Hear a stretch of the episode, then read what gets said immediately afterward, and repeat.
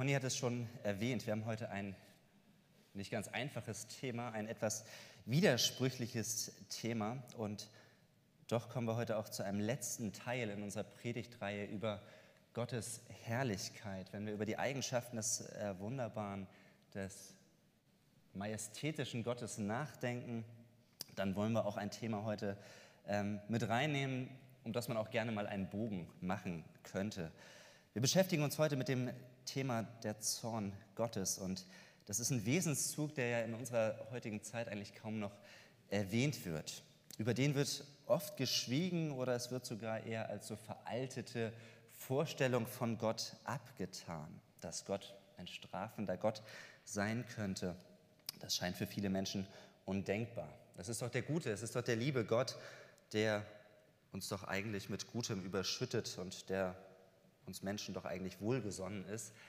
Aber der zornige Gott, da steckt ja tatsächlich etwas drin, dass wir merken, nein, es ist ein Gott, der uns nicht nur mit Gutem überschüttet und der nicht all unser Tun gut heißt.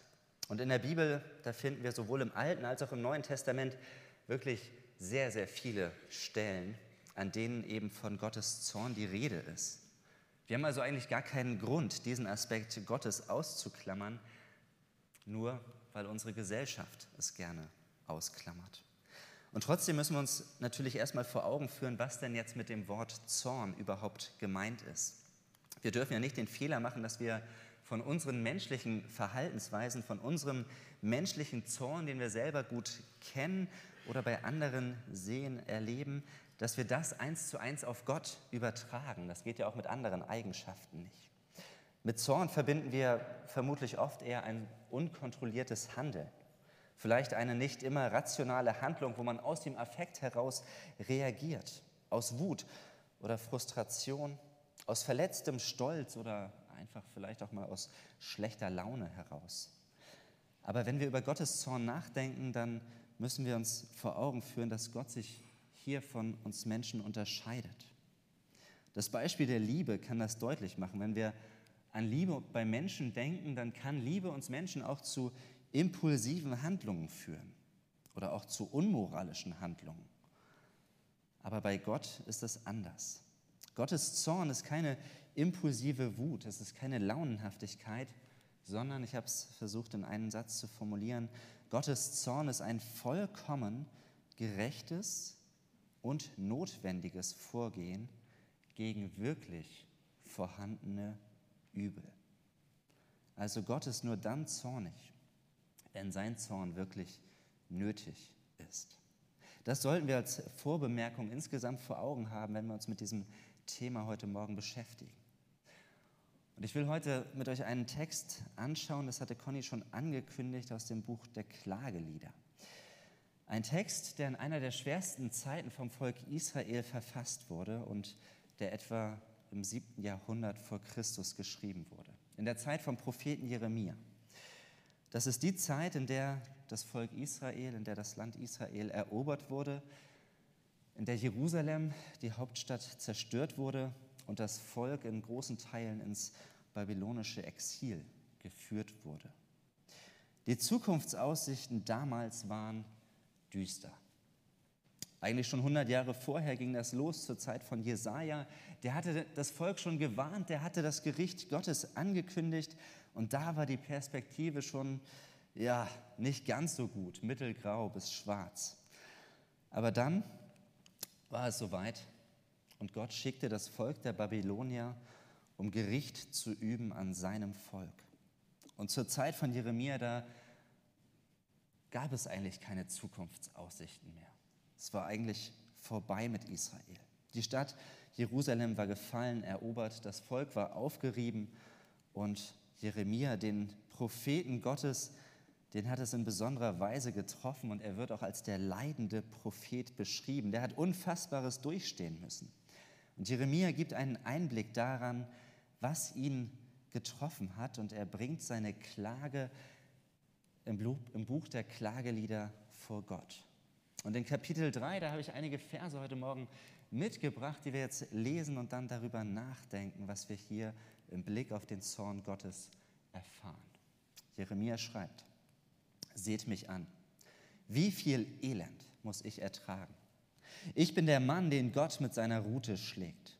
Voller Zorn hat er mich fortgejagt und immer tiefer in die Finsternis getrieben. Gegen mich sind seine Hiebe gerichtet. Den ganzen Tag trifft mich seine strafende Hand. Davon bin ich abgemagert und krank geworden. All meine Knochen hat er mir zerschlagen. Bitteres Leid und Trauer haben mich überwältigt. Gott selbst hat mich darin eingeschlossen. In völliger Dunkelheit lässt er mich zurück, als wäre ich schon lange tot.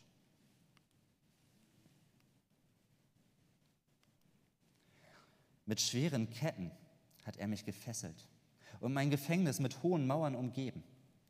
Wenn ich schreie und um Hilfe rufe, so verschließt er sich meinem Gebet. Wohin ich mich wende, jeder Weg ist versperrt. Gott lässt mich nicht entkommen. Er hat mir aufgelauert wie ein Bär, wie ein Löwe in seinem Versteck.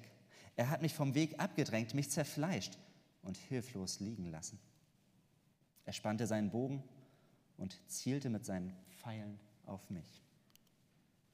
Immer wieder griff er in seinen Köcher und schoss mir mitten durchs Herz.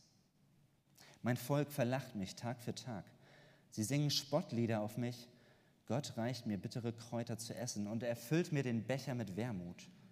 Er gibt mir Steine statt Brot, er tritt mich tief in den Staub. Was Frieden und Glück ist, weiß ich nicht mehr. Du, Herr, hast mir alles genommen. Darum sage ich, meine Kraft ist geschwunden und meine Hoffnung auf den Herrn ist dahin. Dieser Text hat es ganz schön in sich. Es ist ein Text, der unser Gottesbild auf den Kopf stellen kann, der widersprüchlich ist zu anderen Stellen, die wir in der Bibel finden, der uns ein Handeln Gottes vor Augen führt, an dem wir ganz schön zu knabbern haben. Und doch ist dieser Text auch mit den darauf folgenden Versen, die wir uns im weiteren Verlauf der Predigt noch anschauen, ist dieser Text trotz dieser sehr, sehr schwierigen Situation, ist er doch in der Lage, uns zu trösten und, uns eine, und in uns eine größere Liebe zu Gott zu entfachen, obwohl wir hier von dem Zorn Gottes lesen. Und ich möchte drei Perspektiven auf den Zorn Gottes heute Morgen aufzeigen. Das Erste, was wir hier ganz deutlich sehen und wo wir merken, ja, das war die Situation von Jeremia unter dem Zorn Gottes, da wird gelitten. Dieses Kapitel 3 in den Klageliedern, es beginnt mit 18 Versen, die, glaube ich, einzigartig sind in der Bibel. Wenn man da reinguckt vom Urtext her im Hebräischen, da sind sie zwar total kunstvoll gestaltet, wie manche andere Abschnitte der Bibel auch, und jeder einzelne Vers startet mit dem jeweils nächsten Buchstaben des Alphabets. Da merkt man, der Verfasser hat sich richtig Gedanken gemacht. Das ist ein literarisches Kunstwerk. Aber vom Inhalt her ist dieser Text doch völlig vernichtend. Jeremia klagt Gott an. Er bekommt hier die volle Breitseite von Gottes Zorn ab. Er sagt, ich bin ein Mensch, der das ganze Elend ansehen musste. Man kann fragen, was bekommt er denn ab? Was für ein Elend ist es? Wodurch ist es ausgelöst? Ist Jeremia jetzt irgendwie ungünstigen Umständen ausgesetzt? Sind es Naturgewalten, für die niemand wirklich etwas kann? Dass er vielleicht mit einer Hungersnot zu kämpfen hat oder mit einem Tsunami? Ist er der Boshaftigkeit anderer Menschen ausgesetzt oder hat er es selber verbockt? Ist es seine eigene Unzulänglichkeit, weshalb er leidet? Nein, all das führt Jeremia nicht auf, sondern er sagt, das Elend, das ihm widerfährt, ist ganz klar ausgelöst durch den Zorn Gottes. 14 Mal sagt Jeremia, er, also Gott, der tut das, was mir hier gerade widerfährt. Gott ist der, der dahinter steckt. Der Gott, dem er vertraut. Der Gott, dem er sein ganzes Leben hingegeben hat. Der Gott, dem er dient. Jeremia lässt hier gar keinen Zweifel daran, dass das, was sich in seinem Leben abspielt, dass dieser Albtraum, dass nichts und niemand anderes dahinter steht als der lebendige Gott. Dass Gott der Ursprung seiner Qual und seines Leids ist. Und das ist zu viel für Jeremia und er kommt in Vers 18 an den Punkt, wo er sagt, meine Kraft ist geschwunden und meine Hoffnung auf den Herrn ist dahin. Bei dem, was er erlebt hat, das ist nachvollziehbar, es ist menschlich. Und wir können uns fragen, was ist denn hier los? Was ist denn das eigentlich für ein Gott? Wie passt dieser Gott zu dem Gott, den wir als Christen doch eigentlich als den gnädigen und barmherzigen, den liebevollen Gott bekannt machen? Ist das wirklich derselbe Gott, von dem wir reden, den wir lieben, den wir anbeten, den wir in unserem Gottesdienst feiern, den wir als Gemeinde verkünden, dass wir in die Verkündigung seiner Botschaft viel Kraft und Zeit reinstecken? Gott ist doch der Mittelpunkt unserer Veranstaltung, unserer Gruppen und Kreise. Es geht um ihn. Es geht darum, Gott und seinen Sohn Jesus Christus kennenzulernen, weil wir doch sagen und davon überzeugt sind, je näher du bei diesem Gott bist, desto besser ist es für dich. Aber nach diesen Versen, was Jeremia hier schreibt und wie er Gott anklagt, was er an ihm an Zorn auslässt, stellt sich doch die Frage, ist das wirklich so? Ist das der Gott, den wir verkünden, von dem wir überzeugt sind, dass er eine gute Botschaft für unser Leben bringt, dieser zornige Gott, der dazu in der Lage ist, uns Menschen ins Unheil zu stürzen? Wie passt jetzt dieser strafende, dieser zornige, dieser nicht nur liebe Gott zu unserem Glauben. Müssen wir uns mit diesem Aspekt Gottes eigentlich beschäftigen? Können wir das nicht auslassen? Hätte ich heute Morgen nicht ein anderes Thema mitbringen können? Gibt es keine Alternative dazu? Und ja, natürlich gibt es Alternativen zum Gott Jeremias. Wir leben doch in einer Zeit, wo es immer Alternativen gibt. Und eine Alternative, die uns aber aufzeigt, wo wir hinkommen, wenn wir den Zorn Gottes nicht berücksichtigen, habe ich in einer Zeitschrift gefunden, in einem Zitat aus einer Zeitschrift mit dem Titel Happiness. Und da merkt man in einer Zeitschrift äh, mit dem Titel Happiness, da geht es nur ums Glücklichsein, da wird nie etwas von Zorn oder Klage zu lesen sein, sondern dieses, diese Zeitschrift ist voll mit Kolumnen, wo es darum geht, wie kann ich eigentlich ein erfülltes, glückliches Leben führen, ohne all den ganzen Schmerz und das Leid dieser Welt. Und ein Autor, ein ziemlich anerkannter Autor, Eckhart Tolle, der schreibt Folgendes, und da muss man ein bisschen mitdenken. Er schreibt, betrachtet man die Umstände von einer höheren Warte aus, dann sind diese weder positiv noch negativ. Sie sind, wie sie sind. Und wenn es dir gelingt, alles, was ist, zu akzeptieren und anzunehmen, was die einzige gesunde Art zu leben darstellt, dann gibt es für dich auch kein Gut oder Böse mehr. Dann existiert nur noch ein höheres Gut und das schließt das Böse mit ein. Was will er uns damit sagen? Dieser Autor will uns damit sagen, eigentlich gibt es keinen Grund, zornig zu sein. Weder für dich noch für mich und vor allem nicht für irgendeinen Gott. Es gibt eigentlich gar keinen Grund für Zorn. Es gibt nichts, wozu wir Nein sagen sollten, sondern wir sollten uns darin üben, zu allem Ja zu sagen und es anzunehmen. Und das klingt vielleicht auf den ersten Eindruck ganz friedfertig. Das klingt happy, das klingt tiefenentspannt. Und dieser Autor verdient damit auch unglaublich viel Geld, wo man merkt, ja, das ist das, was wir eigentlich hören wollen. Akzeptiere das, was ist, und dann mal schauen, was kommt. Mach keinen Unterschied zwischen Gut und Böse. Ein Gott, der nicht zwischen Gut und Böse unterscheidet, ein Gott, der nicht zornig wird, das ist vielleicht das, was wir gerne hätten. Und was sich daraus ja ableiten lässt, dass man diesen Charakterzug Gottes streicht. Aber macht es Sinn? Ich glaube nicht. Und zwar aus dem Grund, weil jeder einzelne von uns doch in einer Welt lebt, wo wir doch zu unzähligen Dingen Nein sagen. Egal, welche Glaubensüberzeugung du hast und welche Werte du vertrittst. Ich glaube, wir alle haben Dinge, zu denen sagen wir ein ganz klares Nein. Ich glaube, jeder einzelne von uns sagt Nein zu Armut, Nein zu Amtsmissbrauch, Nein zu Amokläufen, Nein zu Bestechlichkeit, Nein zu Brustkrebs, Nein zu Cholera, Nein zu chemischen Waffen. Damit sind wir erst beim C im Alphabet und wir könnten es bis Z durchgehen. Wir sagen doch zu so vielen Dingen Nein. Wenn wir nicht Nein sagen würden, dann wäre die Welt, in der wir leben, nicht so lebenswert. Es geht nicht darum, alles nur zu tolerieren und es irgendwie anzunehmen. Und wenn wir in der Geschichte zurückgehen, dann merken wir, wie wichtig dieses Nein auch ist. Martin Luther sagte Nein zum Ablasshandel. William Wilberforce sagte Nein zur Sklaverei. Und das Nein von Winston Churchill zu Adolf Hitler war ein wichtiges Nein für unsere Geschichte. Wir leben von Neins. Und wenn wir Menschen schon Dinge ablehnen und Nein sagen, wenn wir als fehlerhafte, als nicht vollkommene Menschen erkennen, dass Dinge nicht so gut sind, wie viel mehr sagt dann Gott Nein? Und wenn Gott zornig wird, wenn Gott zornig ist, dann ist es auch sein Nein zum Bösen. Gottes Zorn ist immer eine Antwort, eine Reaktion. Es ist ja nicht im Grunde genommen eine Eigenschaft Gottes, was wir in der Bibel finden würden, dass Gott Zorn ist, sondern Gott ist Liebe. Gott ist vollendete Liebe und Heiligkeit in Perfektion.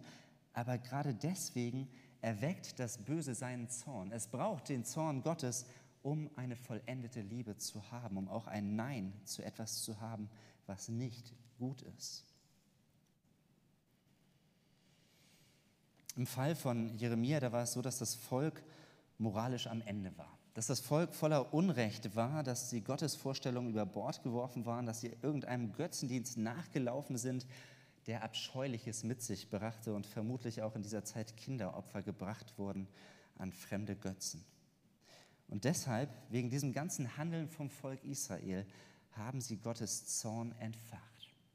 Und Gott konnte nicht länger gnädig und barmherzig auf sein Volk herabsehen, sondern irgendwann war Schluss. Und Gottes Zorn ist entbrannt und er hat auch Jeremia getroffen. Und trotzdem haben wir hier mehrere Dinge über den Zorn Gottes, die wir uns vor Augen führen müssen. Dass zum einen Gottes Zorn immer eine Antwort auf die menschliche Sünde ist. Gott hat doch das Volk immer wieder vorher gewarnt. Er hat sie ja zur Umkehr aufgerufen. Aber das Volk wollte es nicht. Sie haben sich gegen ihn entschieden. Sie haben Schlimmes getan und jetzt kommt Gottes Zorn in Form eines Gerichts über sie. Das heißt, Gottes Zorn ist nicht willkürlich, nicht unbegründet, sondern es trifft sie eine gerechte Strafe. Damit hängt allerdings auch ein zweiter Punkt zusammen, dass Gottes Zorn eine Breitenwirkung hat, so würde ich es formulieren. Der Zorn Gottes, der kann eine ganze Gruppe von Menschen treffen. Er kann Kollateralschäden nach sich ziehen. Und ich glaube, diese ganze Welt, in der wir leben, unsere ganze Menschheit bekommt immer wieder etwas auch vom Zorn Gottes zu spüren, nicht nur der Einzelne. Jeremia war ein Gerechter, er hat Gott geliebt, er hat sich nichts zu Schulden kommen lassen, aber der Zorn Gottes über sein Volk, der trifft auch ihn. Er steckt mittendrin und er bekommt es voll ab. Weil Gottes Nein zum Bösen universell ist, weil es in die Breite geht, weil es das ganze Volk betrifft, weil eben Sünde und Fehlverhalten, weil unsere Auflehnung gegen Gott sich wie Schimmel in einem Brot sich auf den ganzen Leib bezieht, sich durch eine ganze Menge hindurchzieht und es komplett dem Zorn Gottes ausgesetzt war. Aber das führt auch zu einem dritten Aspekt, dass Gottes Zorn aus menschlicher Perspektive oft unverhältnismäßig erscheint. Es ist doch eigenartig, dass Jeremia in besonderer Weise irgendwie diesen Zorn Gottes abbekommt, dass das andere Volk sogar über ihn lacht, was er da abbekommt. Und das, wo Jeremia doch eigentlich ein relativ guter, gottesfürchtiger Mann war. Er war sicher nicht an den schlimmsten Taten Israels beteiligt und doch erwischt es Jeremia in enormer Weise.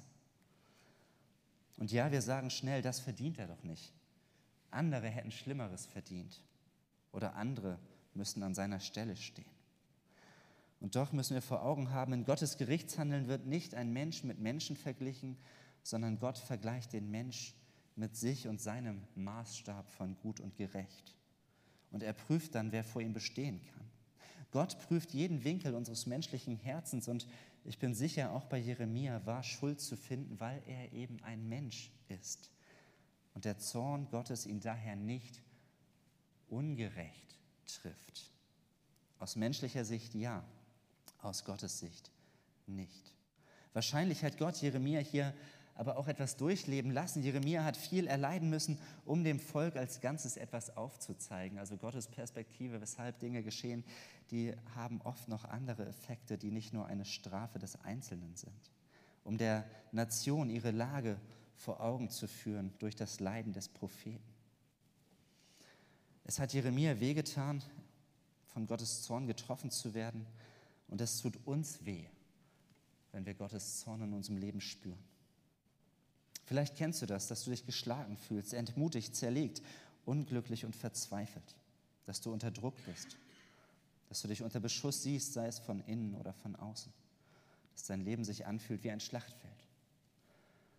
Und ausgehend von diesem Text von Jeremia haben wir die schwere Herausforderung und Lektion anzunehmen, dass dieser Text uns lehrt, dass das, was in unserem Leben passiert, dass es nicht nur etwas ist, was halt irgendwie einfach so passiert, was dumm gelaufen ist, was unser Schicksal ist, sondern dass es etwas ist, was möglicherweise auch passiert, weil Gott am Werk ist.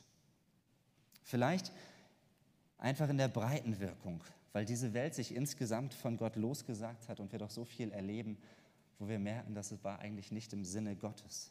Hat er sich ursprünglich nicht so gedacht, dass diese Welt immer wieder die breiten Wirkung Gottes erfährt und das auch den Einzelnen trifft, weil Gott eben Nein sagt, weil Gottes Zorn sein Werk tut gegen das Böse und auch gegen das Halbgute in dieser Welt und damit aber auch in unserem eigenen Leben.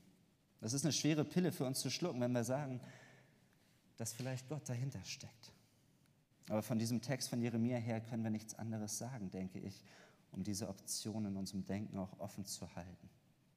Und trotzdem müssen wir den Text auch genau lesen, denn dass Gottes Zorn auch unser Leben trifft, ist ein sensibler Punkt, an dem auch viel Unrecht geschieht und tiefe Wunden zugefügt werden können. Es kann sein, dass ein Mensch im Leben eines anderen Menschen eine Form von Leid sieht und zu dem Schluss kommt, da muss in dem Leben des anderen eine Sünde sein. Da straft dich Gott für etwas Bestimmtes, da wird Gottes Zorn sichtbar. Aber der Text von Jeremia, der lehrt uns doch eigentlich genau das Gegenteil. Jeremia ist doch einer von den Guten. Er leidet, weil das Volk um ihn böse ist. Und wir müssen vor Augen haben, Gottes Nein und sein Zorn trifft uns aus verschiedenen Richtungen. Wir können nicht sagen, schreckliche Dinge passieren deswegen oder deswegen. Und Jeremia fragte auch nie nach dem Warum, sondern er nimmt es an, er stellt sich dem, ohne zu fragen, warum ihm das passiert. Das ist nicht seine Frage. Und so ist ja die Frage, wie gehen wir jetzt damit um, wenn Gottes Zorn uns trifft, wenn diese Dinge in unser Leben hineinbrechen. Und wir haben die ersten 18 Verse gesehen und gemerkt, ja, es führt uns an den Abgrund unserer menschlichen Vernunft. Dass wir an Gott manchmal nicht mehr festhalten können, dass wir verzweifeln und unser Glaube nicht weiter durchträgt. Aber der Text ist noch nicht zu Ende. Jeremia gibt uns eine Antwort, die über die Maßen erstaunlich ist, wenn man den Text weiterliest ab Vers 21. Obwohl er mit Gott hadert, obwohl er ihn anklagt. So schreibt er, aber eine Hoffnung bleibt mir noch. An ihr halte ich trotz allem fest. Die Güte des Herrn hat kein Ende. Sein Erbarmen hört niemals auf. Es ist jeden Morgen neu. Groß ist deine Treue, o Herr. Darum setze ich meine Hoffnung auf ihn. Der Herr ist alles, was ich brauche. Denn der Herr ist gut zu dem, der ihm vertraut und ihn von ganzem Herzen sucht. Darum ist es das Beste, geduldig zu sein und auf die Hilfe des Herrn zu warten. Wir kommen zum zweiten Punkt, dass Jeremia sagt, trotz dem Leiden unter Gottes Zorn findet er auch Frieden unter Gottes Zorn. Und ja, es ist total paradox. Einmal Vers 18, er hat seine Hoffnung auf den Herrn eigentlich aufgegeben und dann Vers 21, er hält doch irgendwie noch an Gott fest. Genau das erlebt Jeremia. Wie kann das sein, dass Jeremia, der so unter dem Nein Gottes zu leiden hat, dass er sich in den Armen Gottes doch noch sicher fühlt, dass er da Frieden erlebt? Das kann doch eigentlich nicht sein. War der Zorn etwa nicht echt, den Jeremia abbekommen hat? Doch, es war echt. Es war schlimm. Es war unfassbar, was Jeremia durchstehen musste. Es war kein Jezorn, der alles einfach nur vernichten will, sondern es war eben ein Zorn, der ihn getroffen hat, bei dem es doch noch einen Silberstreif am Horizont gibt. Jeremia ist von einem Zorn Gottes getroffen, den zu ertragen es sich lohnt, weil er weiß, von wem er kommt. Weil der Zorn, den er, der ihn trifft, aus dem Herzen eines Gottes kommt, der doch vollkommen barmherzig und vollkommen gnädig ist. Daran hat Jeremia festgehalten und diesen Zorn angenommen. Er hat ihn aus der Hand Gottes angenommen, weil er davon überzeugt war in der Tiefe seines Herzens, dieser Gott, auch wenn ich leide, auch wenn ich es nicht verstehe, auch wenn es schmerzhaft und schlimm ist und auch wenn ich keine Kraft mehr habe, dass dieser Gott trotzdem gut ist. Und jetzt ist die Frage, woher kommt dieses Vertrauen Jeremias? Woher kommt diese Gewissheit, dass Gott nicht doch am Ende des Tages den Silberstreif am Horizont wegwischt und es völlige Nacht für Jeremia bleibt? Was gibt Jeremia diese Sicherheit in seiner Gottverlassenheit? Was gibt ihm die Sicherheit, dass die Gottverlassenheit, die er erleidet, unter der er zu leiden hat, dass das nicht Gottes letztes Wort ist? Eines muss uns klar sein, eigentlich gab es für Jeremia keine Hoffnung mehr. Es gab eigentlich nichts, woran er sich festhalten könnte. Jeremia, Jeremia selber hat den Untergang Jerusalems nicht überlebt. Er hatte kein, keine Zusage für ihn, dass es besser werden würde zu Lebzeiten. Aber was Jeremia sieht, eine Hoffnung, die er schöpft und die er vor dem inneren Auge hat, die hat Gott ihm offenbart. Anders kann ich mir die Texte und diesen Sinneswandel Jeremias nicht erklären.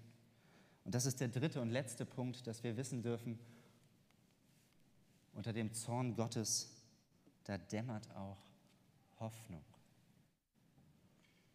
Wir können davon ausgehen, dass Jeremia die Schriften von Jesaja kannte. Jesaja, der Prophet, der vor ihm gewirkt hat. Und Jesaja hat Großartiges angekündigt. Gerade im Kapitel 53 schreibt er über den leidenden Gottesknecht. Ich glaube, die Verse sind vielen bekannt. Er schreibt von einer Person, die die Strafe und die alle Schuld auf sich nimmt. Jesaja gibt eine Verheißung auf einen leidenden Gottesknecht, der der Hoffnungsträger wird für das Volk Israel.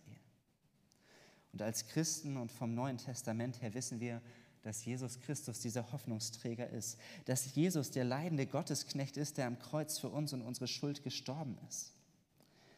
Und wenn wir jetzt diese Situation von Jeremia auf der einen Seite und wenn wir den leidenden Gottesknecht in Jesus Christus auf der anderen Seite nebeneinander stellen, dann sehen wir, hier ist ein leidender Mensch, da ist der leidende Sohn Gottes und beide leiden nicht aus Zufall. Nicht aufgrund von einer Verkettung von Missverständnissen, sondern das Leid trifft den Einzelnen, weil Gott es so wollte. Beide trifft das Nein Gottes. Und trotzdem besteht zwischen Jesus und zwischen Jeremia ein himmelhoher Unterschied. Wenn wir uns überlegen, was Jesus erdulden musste, welche Wellen vom Zorn Gottes über ihn ergangen sind, dadurch, dass Gott sich doch in seinem Tod von ihm abgewendet hat, dass Jesus in dieser Gottverlassenheit sterben musste und er den Kelch Gottes Zorns für all unsere Schuld und unsere Sünde auf sich genommen hat, am Kreuz von Golgatha, dann ist das, was Jeremia erlebt hat, eine Kur. Ja, Jeremia trifft der Zorn Gottes. Aber im Vergleich zu dem, was Jesus Christus am Kreuz von Golgatha für uns und unsere Schuld erlitten hat, ist es ein unglaublich abgeschwächter und verdünnter Zorn. Wie ein Tropfen auf 100 Liter.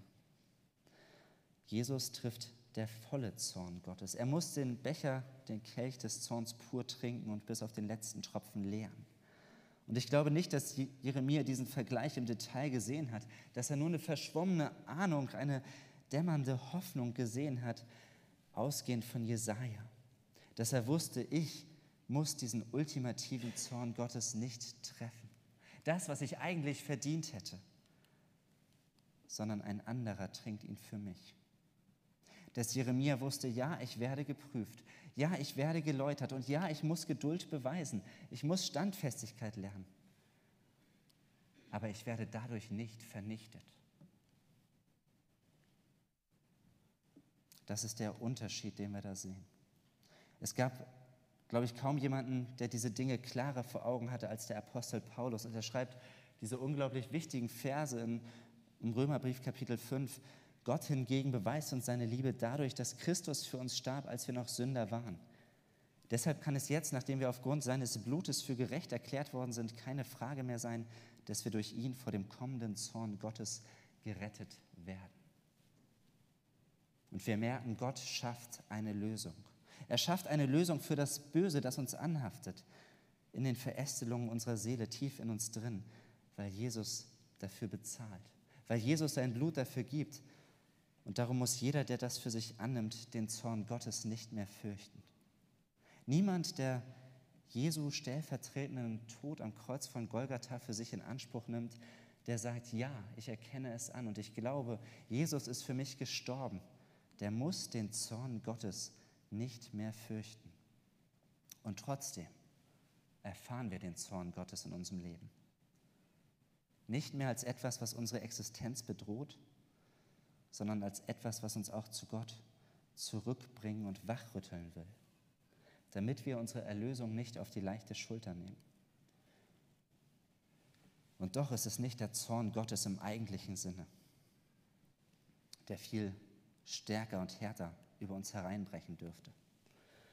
Dass wir wissen dürfen, die schlimmen Dinge, die sind nicht das letzte Wort, sondern Gottes Gnade gewinnt.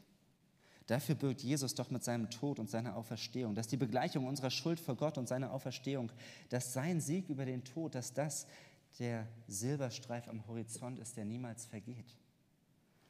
Das letzte Wort ist die Auferstehung, die Vergebung vor Gott und das ewige Leben. Und dass wir immer wieder darauf angewiesen sind, auf Jesus Christus zu blicken. Gerade und insbesondere dann, wenn wir mit dem Nein Gottes in unserem Leben konfrontiert sind. Wenn wir leiden, ohne Frieden zu haben, ohne Hoffnung, dann gibt es nur einen Ausweg. Diese Hoffnung, diesen Frieden in Jesus Christus zu suchen uns ihm zuzuwenden und uns voll und ganz auf ihn zu werfen, weil er da ist, weil er uns durchträgt, weil er uns voll Gnade und Erbarmen begegnet, obwohl wir unter dem Nein Gottes auch zu leiden haben. Und so schließe ich nochmal mit den Versen ab Vers 21 bis 24 und dann auch noch die Verse 31 bis 32. Aber eine Hoffnung bleibt mir noch. An ihr halte ich trotz allem fest. Die Güte des Herrn hat kein Ende. Sein Erbarmen hört niemals auf. Es ist jeden Morgen neu. Groß ist deine Treue, o Herr, darum setze ich meine Hoffnung auf ihn. Der Herr ist alles, was ich brauche. Denn wenn der Herr einen Menschen verstößt, dann tut er es nicht für immer und ewig. Er lässt ihn zwar leiden, aber er erbarmt sich auch wieder, denn seine Gnade und Liebe ist groß.